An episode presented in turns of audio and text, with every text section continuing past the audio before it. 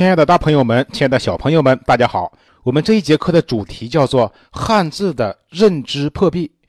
宋老师想通过接下来的课程呢，帮助大家真正的了解我们中国文字，知道为什么在我们人类社会最古老的四大文明所创造的所有古文字中，唯独我们汉字沿用至今，而其他文字全部都消亡了，并帮助大家系统的理解怎么样通过资源学字法快速学汉字，怎么样学会识文断字。好的，就让我们一起去探索汉字的神秘世界。首先，宋老师呢要给您出一个小问题：当您听到宋老师说“苹果”这个词的时候，在您的脑海里会呈现什么情景呢？我想，要么您会想到一个又大又红的水果，吃到嘴里是什么滋味的；要么呢会呈现一部手机或者一台 iPad。总之呢，它是一个东西，一个图像，一个 picture。这就是我们大脑的语言。我们每个人的认知都需要有语言作为一个纽带和桥梁。我们需要用语言作为一个最终固化您的认知的工具。我们每个人都有几种语言，最重要的一种当然就是大脑语言。如果您现在听到宋老师说“苹果”这个词的时候，你的脑海里出现的只是“苹果”两个汉字或者 “apple” 这个单词的时候，那么就麻烦了，我们的大脑语言就出了问题。但是，当我们要把大脑里的这个图像传递给别人，或者把它记录下来的时候，这就需要借由文字，认知破壁是我们今天的主题。但是，当我们每一个中国人在认知自己的语言和文字这个最基础的认知工具的时候，我们的现实却是认知碰壁，而且是屡次三番、一而再、再而三的四周碰壁。那么原因是什么呢？原因是今天我们现代人对汉字的看法发生了改变，随着我们现代汉语的普及。我们丢掉了一个中国人应有的一个最重要的思维方式，叫做汉字思维。所以呀，我们面壁十年突破壁。从二零零九年开始，我们全国语文教育教学重点课题组的老师、专家和教授们就做了一件非常有意义的事情：我们把自一八九九年甲骨文出土以来。全国的汉字学家们对汉字的学术研究成果，变成了一个可以让所有的小朋友、所有的老师、所有的家长都能够看得见、用得着的一个体系。不能说是破壁成功，至少在这个坚韧的墙壁上，我们劈开了一道缝隙。首先，我们来看一看我们对于汉字的认知到底有多么大的一个壁垒。当我们看天气预报的时候，经常会看到这样一个图片。如果您现在打开手机上的天气预报功能，就能看到这个图标，上面呢是太阳，下面是一朵云。如果我们把它写成一个汉字的话，那就是上面一个日字，下面加一个云字。大家说这个字是什么字？可能很多大朋友们和小朋友们都答对了，这个字读作“谈”。好的，那么问题来了，您觉得这个字在我们的语言中，它有可能表示什么意思呢？它有可能表示两种意思。一种呢是时间短，一种呢是看不见。那么您觉得是哪一种呢？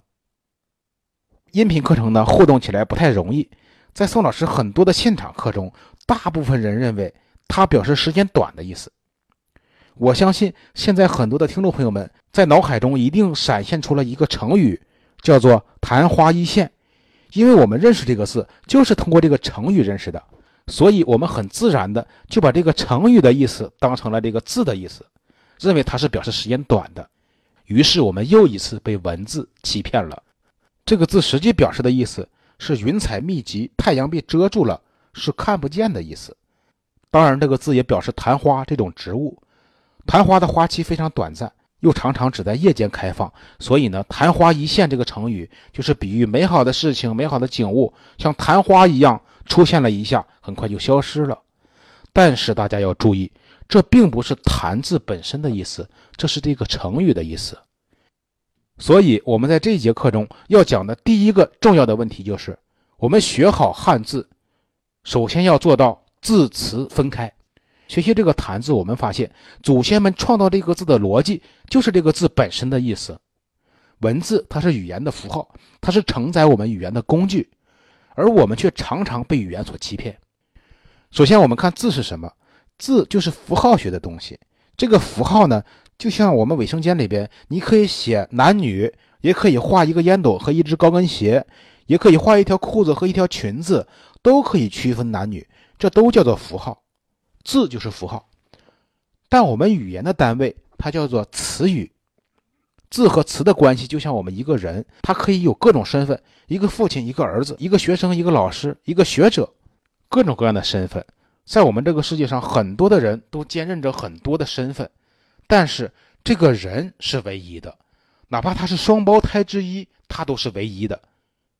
就像一个汉字，它可以和其他字构成很多的词，但是这个字的本意，它表示的真实意思是唯一的。这个意思就是这个字被写成这个样子的道理。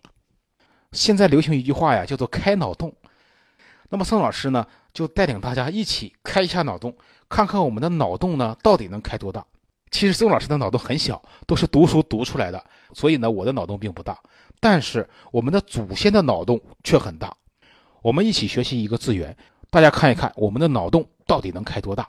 首先，我说出一组汉字，大家呢在脑海里迅速想象这些汉字的写法：集会的集，麻雀的雀，霍元甲的霍，思维的维，前进的进。还有一只两只的只，这些汉字呢，我们都认识，对不对？宋老师的问题是啊，这些字它们有一个共同的特点，一个共同点。那么大家找一下，是不是有一个相同的笔画？好像不是。结构一样，好像也不是。上下结构的也有，左右结构的也有。那么这几个字的共同点在什么地方呢？可能大家不太容易找到。那么我们换一种方式。从简体字把它转化成繁体字，我们只需要把前进的进字和一只两只的只转换成繁体字就可以了。那么说到繁体字呢，有一个问题，我们中国有一句话叫做“化繁为简”，对汉字的进一步简化，好像我们做了一件好事。但实际上呢，我们习惯把繁体字叫做正体字。正在什么地方？正在它有道理，它有理据。庆幸的是呢，现在我们越来越多的老师，越来越多的教育工作者已经认识到了繁体字的重要性。所以呢，我们语文教育改革之后的新课标已经开始要求中小学生能够做到识繁用简，也就是要做到认识繁体字、使用简体字了。好的，我们书归正传。当我们把前进的进字和一只的之字转换成繁体字之后，我们就从这一组字里边看出它们有一个共同的基因。大家重新想象一下，集会的集，霍元甲的霍，思维的维，他们有一个共同的东西，就是比住房的住字多一横这个字。各位朋友们有没有认识这个字的？它读作追，这个字很重要。但是这个字学校的老师不会教我们，老师为什么不教呢？因为觉得它没有用。那么什么叫做有用？现在的教育理念认为，不能直接拿来用就是没用。这是非常非常功利的。其实这个字就是一个无用之用的汉字，无用之用谓之大用。这是我们博大精深的传统文化告诉我们的道理。就像我们每天面对空气的作用视而不见一样，但是空气却很重要，没有它我们谁也活不了。所以对像“追”这样的字的认知非常重要，因为我们认识了这一个字，就相当于拿到了认识一系列汉字的钥匙。这个“追”的构字能力非常强，它可以和其他汉字构成六十七个汉字，再加之由六十七个汉字分别构成的不同的词，那么就太多太多了。比如，我们把它的左边加一个提手旁，就是推动的推；加一个土字旁，就是一堆的堆；加一个口，就是唯一的唯；在它的下边加四点水，就是焦虑的焦；在上边加一个雨字头，就是霍元甲的霍；或者加一个羽毛的羽，就是姓翟的翟。很多很多地方我们都能看见它。打个比方，就好像有一个人，你在很多地方都能看见他。你坐地铁看见他，去吃饭看见他，上班看见他，放学看见他，在电影院里看电影，他就坐在你身旁，但你却不认识他。我不知道大家会怎么想，如果是我，吓都吓死了。但是现在我们不怕了，因为我们已经麻木了。我们孩子们本来活跃的思维已经被学校里死记硬背的学字方式给压制了。管它是什么，死记硬背就行了。但是我们孩子死记硬背学的字有一个最大的问题，就是经常会忘掉，经常会写错别字，甚至直到我们成年了，还经常会提笔忘字。好的，接下来我们看，如果我们知道了这个字是什么，到底有哪些好处呢？我们知道它读作“追”并不重要，我们要知道它表示什么意思。看这个字的甲骨文，画的就是一只鸟，而且画的非常像。从甲骨文到金文到篆书，确实都很像，确实很像。但是到了我们今天的简化字，确实不像。其实文字的简化是文字发展的一个绝对趋势，化繁为简。从这一点上来说呢，是有情可原的。因为符号嘛，当然就是越简单越好。但是我们要注意，我们在简化的时候要保留它的来龙去脉，不能在简化的时候把最重要的东西给丢失了，不能在倒洗澡水的时候把小孩子给泼出去了。画图文字是我们中国最古老的图像，就像一个图画一样。这是最简单的思维方式。我们中国人仰观天文，俯察地理，近取诸身，远取诸物。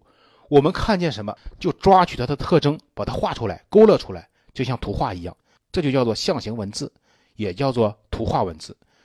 我们人类社会最古老的四大文明：古埃及的圣书文字，两河流域的楔形文字，古亚马文明创造的亚马文字，还有我们中国的甲骨文。这四大古文字啊。全部都是象形文字，但是只有我们中国的汉字一直沿用到今天，其他全部都消亡了。我们是不是应该为此而感到非常的自豪？那么，为什么唯独汉字能够沿用至今呢？因为我们中国人脑洞开的不一样。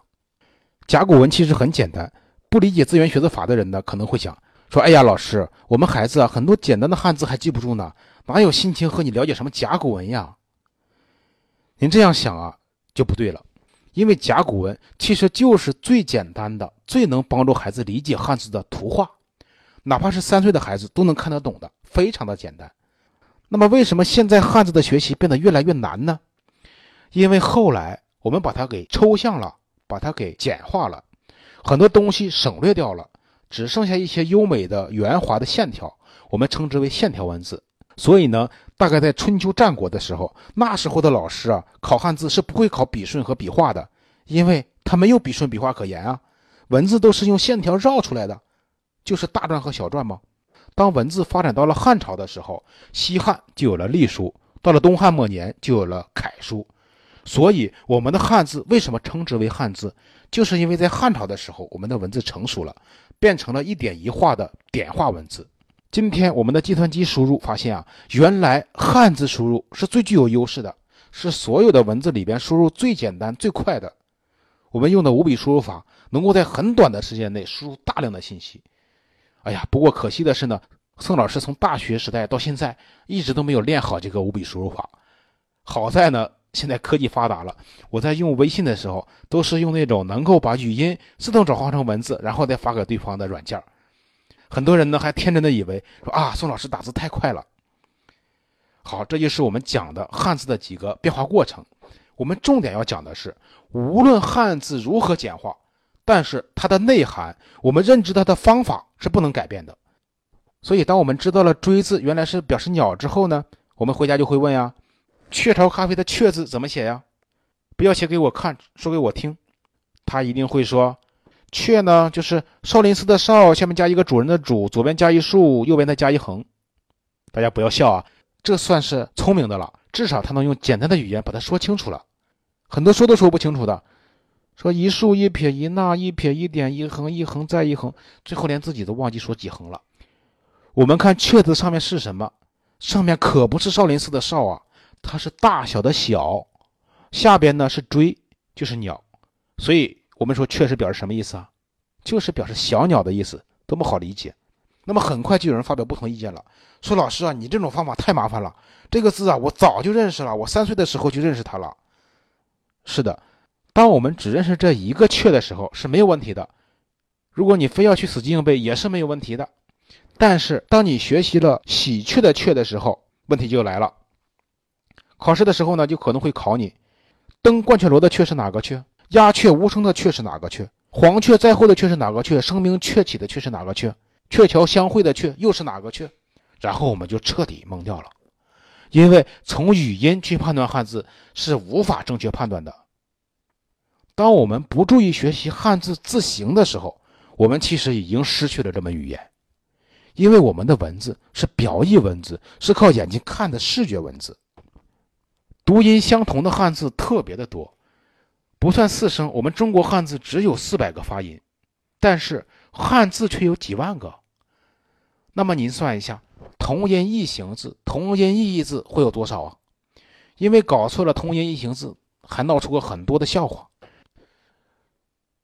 说一个县城啊，新上任了一个县令，他呢是山东人，因为要用竹竿挂帐子，所以对他的师爷说：“你去集上给我买两根竹竿来。”那么这位师爷呢，把带山东口音的竹竿听成了猪肝，就急忙的跑到肉食店，对店主说：“新来的县太爷要买两个猪肝，你呢是明白人，心里有数吧？”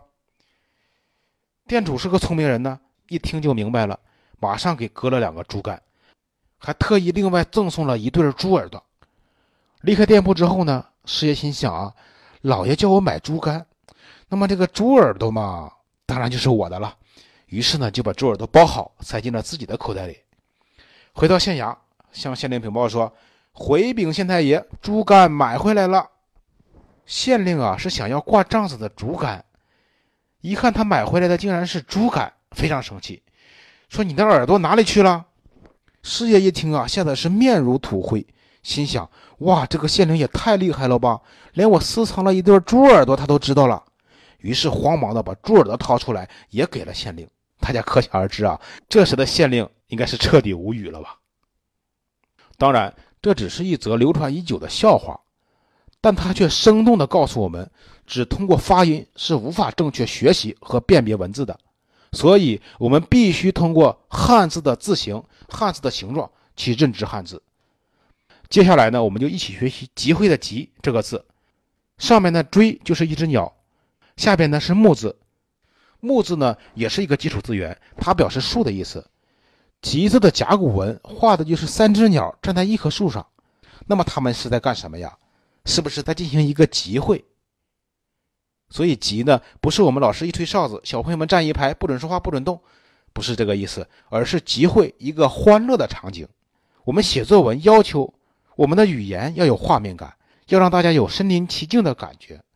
如果孩子对汉字都没有画面感，对词语也没有画面感，那么我们怎么要求他写出的作文就有画面感了呢？